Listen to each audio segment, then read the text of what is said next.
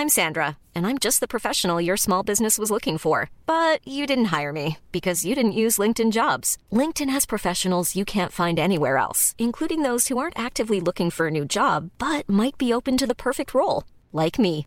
In a given month, over 70% of LinkedIn users don't visit other leading job sites. So if you're not looking on LinkedIn, you'll miss out on great candidates like Sandra. Start hiring professionals like a professional. Post your free job on linkedin.com/people today.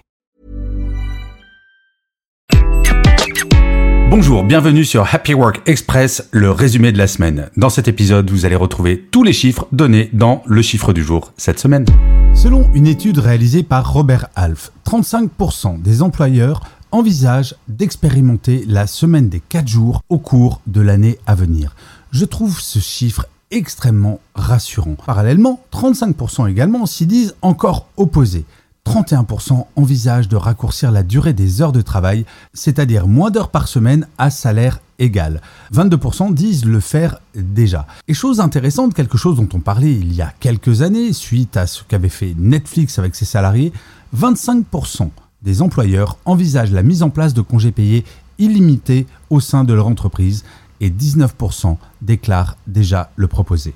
Je trouve extrêmement enthousiasmant de voir à quel point les entreprises face à la problématique du recrutement, et oui, il est de plus en plus difficile de recruter actuellement, vont chercher à être novateurs.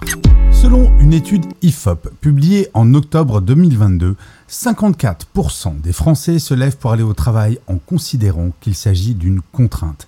En 1993, l'argent était la motivation principale de seulement un tiers des Français.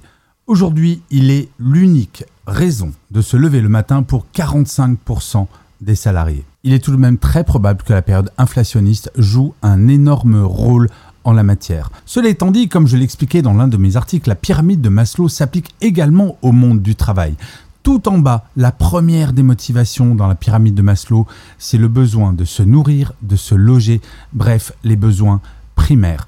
Plus le seul salaire est la première motivation pour aller à travailler, et moins la motivation et l'implication est grande. Ce n'est donc pas un très très bon signe que l'argent redevienne la première motivation pour aller travailler. Selon le dernier rapport d'octobre 2022 de l'Institut Montaigne, le nombre de salariés maintenus à leur poste sans travail réel, ce que l'on appelle se faire placardiser et qui peut être considéré comme du harcèlement moral selon le Code du travail, eh bien ce nombre s'élève à 200 000 employés en France. C'est tout de même beaucoup pour quelque chose qui est considéré comme étant illégal.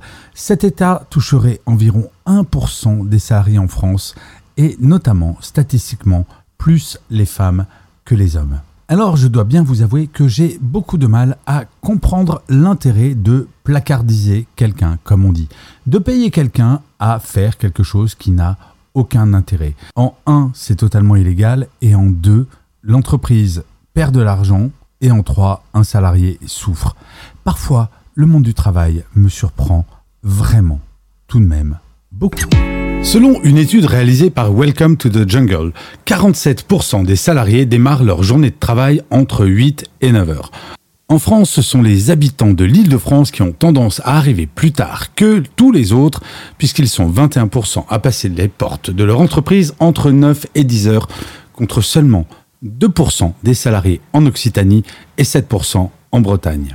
Et concernant le déjeuner, les Français ont la réputation de passer beaucoup de temps à cette activité. Eh bien, dans la région Hauts-de-France et en Auvergne-Rhône-Alpes, les salariés consacrent maximum une demi-heure à la pause déjeuner, pour respectivement 41 et 40% Alors que pour les salariés qui habitent en Île-de-France et pour les Bretons, ils sont respectivement 65% et 69% à dire qu'ils s'accordent entre une et deux heures de pause déjeuner. Et contrairement à ce que l'on pourrait imaginer, ce sont les seniors qui passent le moins de temps à la pause déjeuner. Les 45-54 ans sont ainsi 35% à déjeuner en moins d'une demi-heure, contre seulement 18% des 18-24 ans. Selon une étude réalisée sur mon compte LinkedIn auprès de 3772 personnes, les émotions sont moins tabous aujourd'hui qu'avant la pandémie pour 56% d'entre vous.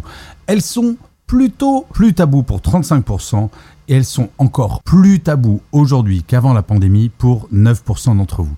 Il est clair que la pandémie a eu un rôle absolument incroyable sur le fait que l'on accepte les émotions en entreprise. Alors ensuite, tout est question de savoir comment ces émotions sont gérées et c'est là où le management joue un rôle absolument essentiel. Considérer que les émotions ne sont pas tabous, c'est tout bête, mais c'est juste accepter le fait que nous sommes des êtres humains et non pas des robots ou des intelligences artificielles.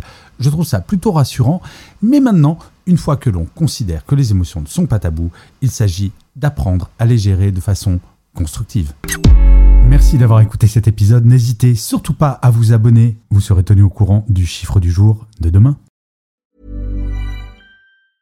Hey, it's Paige DeSorbo from Giggly Squad. High quality fashion without the price tag. Say hello to Quince.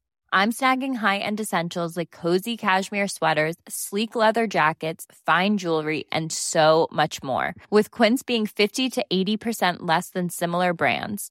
And they partner with factories that prioritize safe, ethical, and responsible manufacturing. I love that. Luxury quality within reach. Go to quince.com slash style to get free shipping and 365 day returns on your next order. Quince.com slash style.